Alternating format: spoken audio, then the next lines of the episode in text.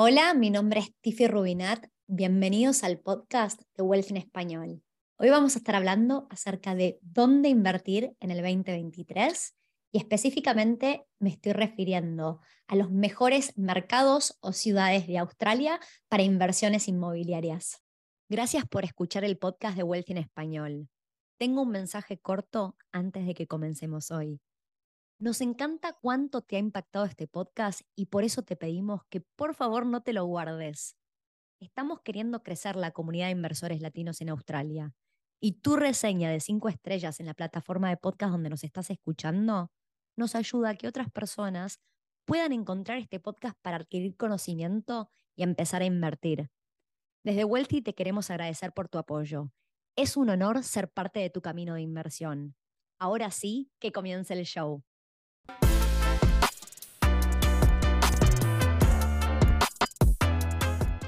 Para hablar acerca de dónde invertir en Australia en el 2023, tenemos como invitada a Paula Bosolasco, que es nuestra experta Investment Specialist en Wealthy. Bienvenida, Pau, ¿cómo andas? Muy bien, muchas gracias. Feliz de estar en otro episodio contigo. Buenísimo, gracias por estar acá. Estamos todos, todas las personas que están escuchando este podcast, súper contentos de escuchar qué es lo que estás viendo en el mercado inmobiliario. ¿Te parece arrancar dando un poco de contexto de cómo cierra el último trimestre del 2022? Por supuesto. Entonces, lo que estamos viendo es que el mercado inmobiliario en Australia no es estático, está en constante movimiento. Te diría que entre tres a seis meses, más bien cada tres meses, eh, las oportunidades van variando eh, y, van cambiando también nuestras opiniones respecto a, los diferentes mercados en Australia. Y lo que acabas de decir es algo que algunas personas ya nos habrán escuchado en podcast anteriores diciéndolo, pero para aquellos que son nuevos al podcast de Wealth en español, la verdad es que el mercado de las propiedades no es tan volátil como si lo comparáramos con las acciones o las criptomonedas, pero se mueve, se mueve. Y lo que estamos recomendando hoy en el último trimestre del 2022 probablemente es distinto a lo que hubiéramos recomendado a principios del 2022 y así sucesivamente. Así que gracias, Pau, por aclarar esto de que estamos viendo. Sobre todo, creo que lo que acabas de decir es, mientras que en otros periodos hubiéramos eh, recomendado un mismo mercado por un periodo de un año, como que ahora estamos viendo cambios en ciclos más cortos, ¿no? Y no, todos los mercados los recomendamos por demasiado tiempo. Así que vamos a profundizar, si te parece, en qué mercados estás recomendando en este momento, que estamos parados en noviembre, fines de noviembre y principios de diciembre 2022. Muy bien. Para ser clara y concisa, te lo voy a contestar en tres y en un orden que después vamos a explicar por qué ese orden. Primero, Canberra. Eh, segundo, Perth y tercero, Melbourne. Ok, o sea, ahora, fines de 2022, esos son los tres mercados que mayormente estamos recomendando, Canberra, Perth y Melbourne, pero no necesariamente son los mercados que creemos que van a tener el mayor potencial durante el 2023. Así que antes de, antes de que sigas avanzando, voy a pedir que para aquellas personas que están escuchando el podcast y esta temática les parece de interés, por favor que nos dejen un like, un me gusta. Y la segunda aclaración que me gustaría hacer es, Pau, vos vamos a charlar y vas a una conversación, pero en algunos momentos vas a mostrar tu pantalla. Hay personas que les encanta mirar gráficos y data, y entonces en ese caso recomendamos que vayan a nuestro canal de YouTube si están escuchando esto en alguna plataforma de audio. Pero bueno, vamos a avanzar con eso. Entonces, ¿puedes arrancar contándonos eh, qué estás viendo con Canberra, por ejemplo? Sí, con Canberra lo que pasa es que, bueno, en, esto que estamos diciendo que los mercados van, variando, cada vez nos cuesta encontrar, em, cada vez nos cuesta más tiempo encontrar buenas oportunidades.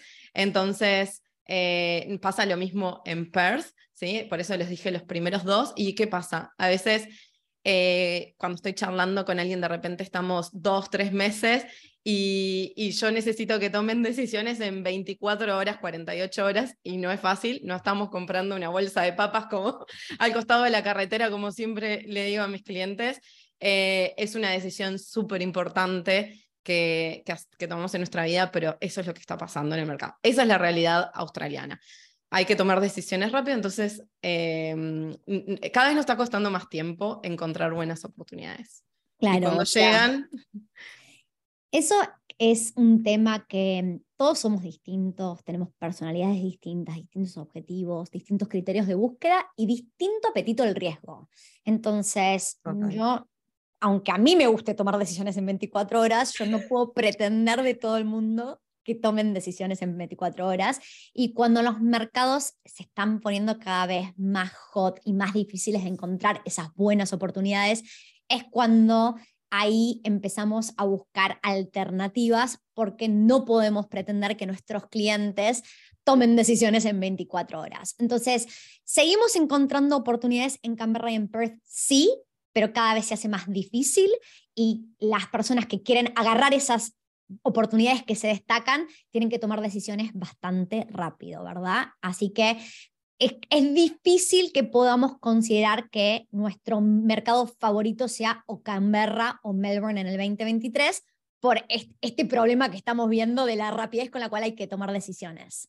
Sí, Canberra o Perth, perdona que te corrija. ¿Qué dije recién? Canberra o Melbourne. Ay, perdón, Te perdón. el inconsciente porque estamos. ¿Por qué? Vamos a contar ya. Los últimos serán los primeros. Melbourne, definitivamente, es nuestro top number one eh, ahora en eso que vos comentabas de tratar de buscar de más, un poquitito más de largo plazo y no, que no tener esas 24 horas de rapidez para, para contestar. Exactamente. Entonces, en particular en Melbourne, lo que ahora vamos a charlar, Pau, si te parece bien, es un poco cómo lo que nos parecen las mejores oportunidades en este momento, fines del 2022 en Melbourne, es distinto a lo que por ahí priorizábamos en el 2021, porque el tipo de áreas y el tipo de propiedad que recomendamos ha cambiado. ¿Querés un poco expandir en esa parte? Sí, esto que vos decís, eh, para todos aquellos que, que están escuchando que, que ya el, el, el, video o el podcast, que ya han hablado conmigo, seguro hablamos de, eh, porque yo soy bastante visual, también hablamos del embudo o mm, eh, ese funnel cuando analizamos buenas oportunidades. Y es verdad que primero analizamos las regiones, los estados y los territorios para donde eh, vemos potencial, ¿no? Pero también analizamos, esto es lo que vos decís, el tipo de propiedad. Y no es lo mismo en cada región eh, y en cada momento, ¿no? Un tipo de propiedad u otra, ¿no? Y como os decís, el año pasado a lo mejor en Melbourne el, perdón, en el, sí, el 2021, el año pasado, recomendábamos house and land y casas y ahora vemos un poco un shift en el mercado y las units volvieron a tomar eh, el liderazgo y importancia y estamos recomendando apartamentos en Melbourne definitivamente. Y vale la pena aclarar que cuando recomendamos, por ejemplo, unidades en Melbourne en este momento, esto aplica, este tipo de propiedad aplica solo a este momento en este mercado.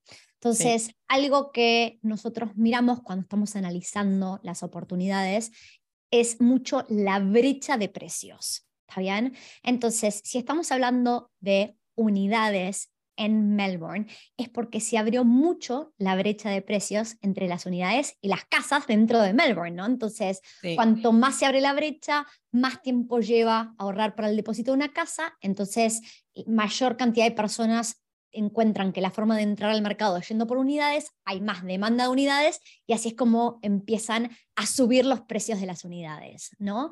Y en particular, Pau, esto no sé si lo vengo aclarando demasiado, pero una de las cosas que han sucedido eh, y que la gente que lee los diarios de Australia lo tiene como trending topic es, sabemos que hay un faltante de mano de obra gigante, estamos en un mínimo histórico de desempleo y por ende, en este momento, si quisiéramos, por ejemplo, ir a, a buscar paquetes de house and land o townhouses, uno de los problemas, ya vemos, lo más grandes, es la falta de mano de obra para construir los, casas y los townhouses. Mientras que cuando estamos hablando de, proyectos de unidades es distinto, ¿no? Porque tenemos un, builder que, construye un complejo y que son muchas unidades y se construyen todas al mismo tiempo. Mientras que la casa es de a una, ¿no? Es como distinto. Correcto. ¿Querés que comparta mi pantalla? Ya sé que hay muchos que nos escuchan por Spotify o el podcast, pero para los que nos están mirando, podemos compartir y ver alguna de esas noticias. Dale, vamos con eso, dale, empecemos a mostrar la pantalla. Y le contaba a Pau que a veces me pasa a mí que mm, eh, mostrando mi pantalla me olvido de la gente que no está mirando la pantalla y no comparto de qué fuentes estamos sacando la información. Así que, Pau, vos estás mostrando ahora tu pantalla. ¿Querés primero arrancar un poco de dónde estás sacando la información? Sí, eh, justo nombraste, iba a hablar de, em, de la población, pero hablemos primero de lo que acabas de comentar, porque es súper importante de... Eh, es, es verdad, hay muchas personas que leen mucho el diario y hay muchas noticias y a veces se hace difícil, pero definitivamente cuando uno pone en Google, por ejemplo, en, esta en este momento en mi pantalla, para los que están escuchando, estoy mostrando literalmente en Google, pongo Melbourne Rents Growth y, mm, y solamente podemos ver de que cómo van aumentando. Hay muchas noticias en Australian Property Investor Magazine, News, Nine News, Business News, Seven News, todas, todas dicen eh, cómo está el, el shortage de oferta que hay y cómo están aumentando los alquileres. Es eso, ¿y quién se lo hubiera imaginado cuando estábamos, por ejemplo, entrando en la pandemia, que estábamos hablando de que la, migración iba a ser negativa y que las propiedades iban a sufrir porque muchos de los inmigrantes ocupaban em, los alquileres y sobre todo los alquileres en la proximidad de las ciudades y, donde está el empleo calificado, etc. ¿no? Y ahora tenemos el problema opuesto. Australia está, por un lado, incentivando a que cada vez venga más gente como inmigrante porque tiene todos estos puestos de trabajo y no tiene gente para trabajar. Y por otro lado, es increíble. es increíble. Y por otro lado, tiene un faltante de oferta de alojamiento. Entonces, los alquileres no paran de crecer, ¿no? Y entonces, justamente es esa combinación de lo que se llama shortage de supply, o sea, hay un faltante en la oferta y cada vez llega más gente al país y hay más y más demanda, ¿no? Entonces, eso lo que hace es ponerle presión a los precios de los alquileres. Sí, y, hay que como que ir derribando mitos. Em, creo que casi toda, te diría el 95% de mis charlas, todo el mundo está hablando del aumento de las tasas de interés y traerá, pero hay que traerlo a contexto y creo que justamente el segundo subtítulo acá de, que estamos mirando en la pantalla que dice Healthy Economy, justamente el aumento de las tasas de interés es es motivo de, una economía saludable y es porque justamente hay, hay, el desempleo es tan bajo, hay tanto trabajo que... Mm, eh, perdón, me perdí como. Quería hablar de Pero lo que estabas diciendo, Pau, es: el, la economía le está yendo bien. Exacto. y, y, la verdad es que el desempleo está en un mínimo histórico. Y entonces, cuando la gente habla de que sí, las tasas de interés vienen subiendo, pero los alquileres también vienen subiendo y los alquileres vienen subiendo con una rapidez que es increíble y, y súper cuando estamos hablando de inversiones, más que compensan ese aumento de, de las rentas o de los alquileres, más que compensan el aumento de las tasas de interés. Sí, definitivamente. Y, volviendo un poco a lo que vos decías, voy a cambiar la pantalla mostrar por qué ahora recomendamos units y en los que, los que están viendo a través de YouTube estoy mostrando una, una diapositiva de un, del reporte de CoreLogic de ahora de este mes, de mm, cómo muestra cómo crecieron los alquileres de los units eh, a nivel nacional, es un 12.4%. ¿Sí? Y comparado con las casas que fue un 9.1%. Específicamente, ya que estamos hablando de Melbourne como nuestro favorito ahora, eh, acá podemos ver un poquito más abajo en azul, donde Melbourne, de nuevo, y digo de nuevo porque Melbourne realmente en las variables que analizamos siempre es como el número uno en todo y ha sido el que se ha recuperado también mucho más rápido. Entonces, ahí cuando estás mirando tu pantalla, estamos viendo en la línea que es un violeta más oscuro, casi azul, cómo aumentó en el último año los alquileres de las unidades, que fueron un, aumento del 13.7% el valor. Acá se pagan alquileres semanales en general, se habla de rents per week. Entonces, es en, en rents per week de ahora a un año atrás, el promedio de los alquileres de las unidades creció un 13.7%. Mientras que si miramos, por ejemplo, las casas, el, el, aumento de los valores del alquiler de las casas creció un 6% en Melbourne. Pero mirando ese 13.7% que son las unidades en Melbourne, es el aumento más grande de toda Australia. Incluso por encima del promedio nacional que está en 12.4. Exactamente. Así que esto es información súper relevante y también esta es cuando hablábamos de un mercado dinámico, hace un año atrás nos hubiera costado muchísimo recomendar, porque más allá de que nosotros confiamos en lo que va a pasar en el futuro, nadie tiene una bola de cristal. Sabíamos que esto venía, pero cuando nosotros hacemos un análisis de cash flow con los clientes, solo nos queda mostrar la realidad del día de hoy, los alquileres al día de hoy y las expensas al día de hoy. Y entonces en ese momento los alquileres estaban, imagínate que a, octubre 2020 habían retrocedido. Pau, fíjate que si vos marcas la línea naranja a total nacional, en octubre 2020 estábamos en la situación opuesta a la que estamos ahora para las unidades en toda Australia en general. Sí. ¿No? Sí. Y ese es el contexto y el dinamismo que, que maneja. Ahora, hablemos entonces, acabamos de, de, voy a condensar lo que acabamos de decir.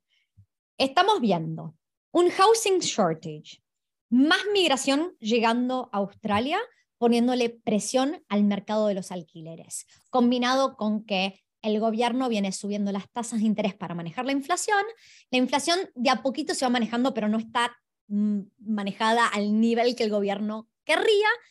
Y entonces con inflación vemos que todo sigue subiendo, incluyendo los alquileres. Además de que hay un, componente de demanda mayor que oferta, también tenemos el tema inflación y también era lo que, lo que tocaba porque venían subiendo los precios de las propiedades y, y los alquileres no venían subiendo en igual medida. Y entonces ahora que las tasas de interés vuelven a, a, a, lo normal, si, las, si los alquileres no suben, no podemos cubrir esa tasa de interés. Por eso también hace sentido. Sí. Ahora, ¿por qué no charlamos un poco acerca de Melbourne como ciudad y sus proyecciones? Bueno, y por eso dije, cuando mostraba acá que Melbourne creció más que el promedio, ¿no? Las units crecieron más que el promedio nacional y dije, de nuevo, es siempre como el primero y el más y el más y el más, y es también porque Melbourne está proyectado que supere a la población de Sydney para el 2031, o sea, en menos de 10 años, ¿no? Em, está proyectado que va a ser la, estoy, para los que están viendo la pantalla, estoy mostrando también una mm, del ABS, de, de la Australian Bureau of Eso. Sí, o sea, esto viene del último censo, es la información del gobierno del último censo. Correcto, donde se proyecta que Melbourne sea la ciudad más grande de toda Australia para el 2066 y sobrepase a la población de Sydney para el 2031. Antes.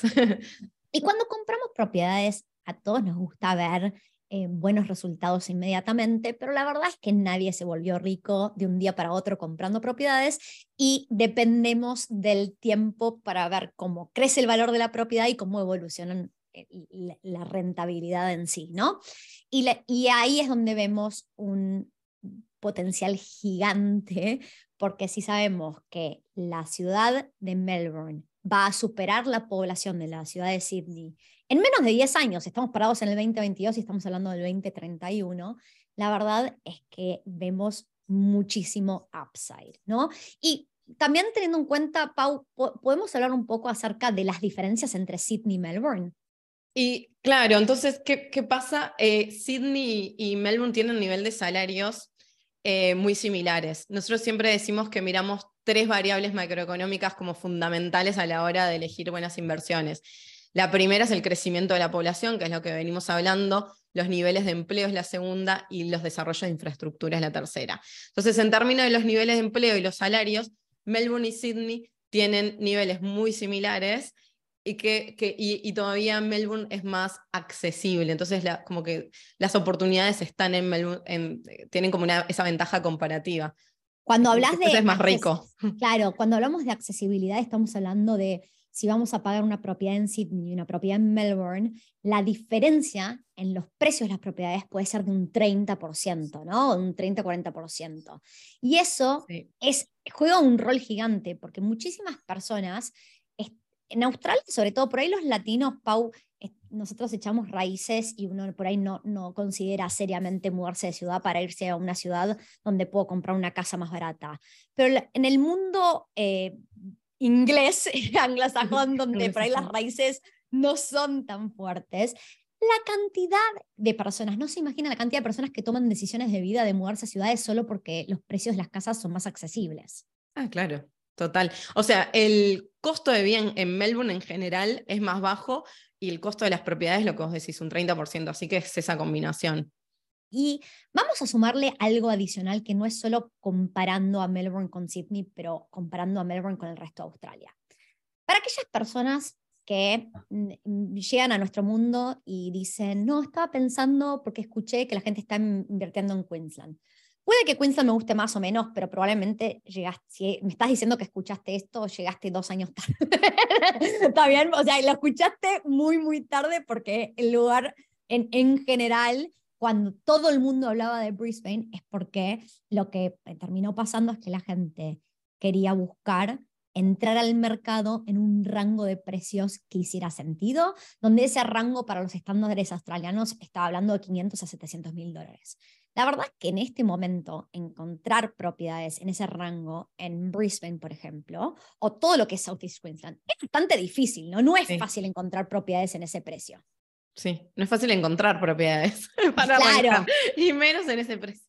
Y menos en ese precio. Entonces, cuando hablamos de entrar al mercado en el rango accesible de precios, lo increíble es que podemos encontrar en Melbourne oportunidades en ese rango de los 500 a 700 mil dólares. Sí.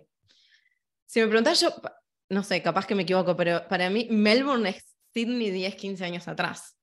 O sea, bueno, el, siempre decimos que no hay que timear el mercado, ¿no? Voy a, voy a decirlo en, en, inglés. Es, it's not about timing the market, it's about time in the market, ¿no? Es entrar. Entonces, no lo queremos timear, pero sí.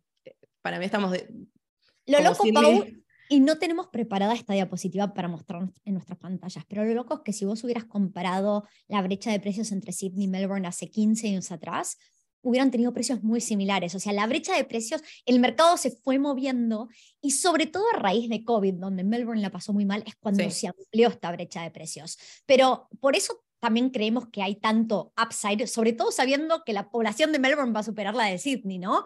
Porque es, es, como que si uno cubre las bases y entendió de la, forma más simple que si hay más demanda y menos oferta suben los precios, no estamos diciendo nada loco, ¿no?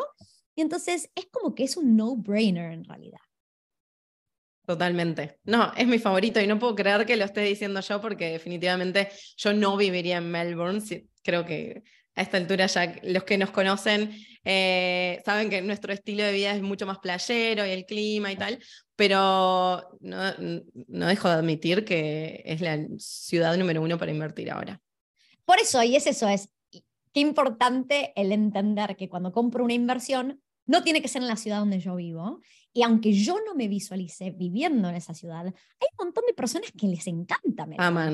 Yo no soy mi inquilino, ¿no? Yo trabajé por muchos años en marketing y me tocó trabajar en marcas donde yo usaba el producto y era mucho más fácil de entender cómo me comportaba como cliente y me tocó trabajar en marcas donde yo no era el usuario final del producto que estaba vendiendo y era mucho más difícil ponerme en el lugar de aquella persona que consumiera el producto. Acá pasa lo mismo con los inquilinos. A mí no me gusta Melbourne, pero entiendo cómo tantas personas les encanta.